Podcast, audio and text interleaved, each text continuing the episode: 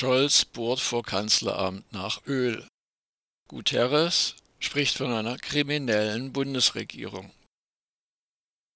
Ein großes Polizeiaufgebot hat am 9. Juli Aktivistinnen und Aktivisten der Initiative Letzte Generation in Handschellen abgeführt.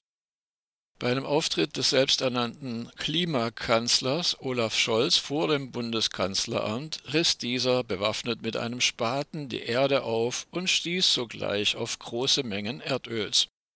Andere hielten Plakate hoch mit der Aufschrift Klimakanzler gesucht. Letzte Generation fordert eine Erklärung des Bundeskanzlers noch vor der Sommerpause, in der er neuen Ölbohrungen in der Nordsee eine Absage erteilt. Mitinitiatorin Lea Bonasera erklärte zu der symbolischen Aktion, Zitat, Seit Wochen wenden wir uns bereits täglich an Olaf Scholz und appellieren an seine Verantwortung gegenüber den Bürgerinnen und Bürgern und allen zukünftigen Generationen. Wir bitten ihn, die Klimakrise endlich ernst zu nehmen und neuen Ölbohrungen eine klare Absage zu erteilen. Ende des Zitats. Weiter. Jeder neue Liter fossilen Öls befeuert den Kollaps unseres Klimas und unserer Gesellschaft, so Bonasera. Sie bezieht sich damit auf Artikel 20a des Grundgesetzes, in dem es heißt, Zitat, der Staat schützt auch in Verantwortung für die künftigen Generationen die natürlichen Lebensgrundlagen. Weiter sagte sie, Zitat, Bereits heute sind Milliarden von der Klimakatastrophe betroffen und Menschen sterben an ihren Folgen.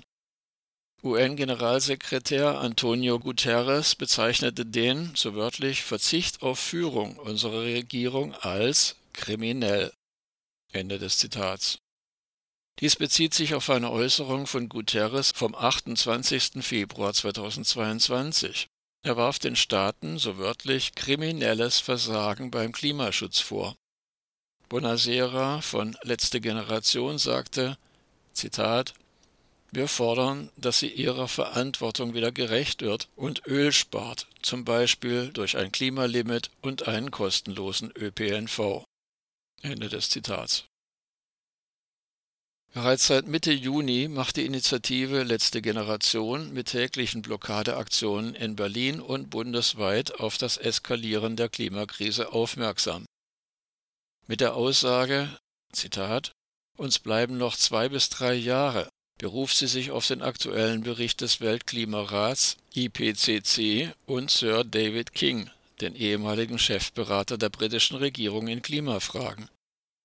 Im sechsten Sachstandsbericht des IPCC vom 4. April 2022 ist zu lesen, Zitat, jegliche weitere Verzögerung gemeinschaftlichen globalen Handelns und wir verpassen das kleine, sich rasant schließende Zeitfenster, eine lebenswerte Zukunft zu sichern. Ende des Zitats.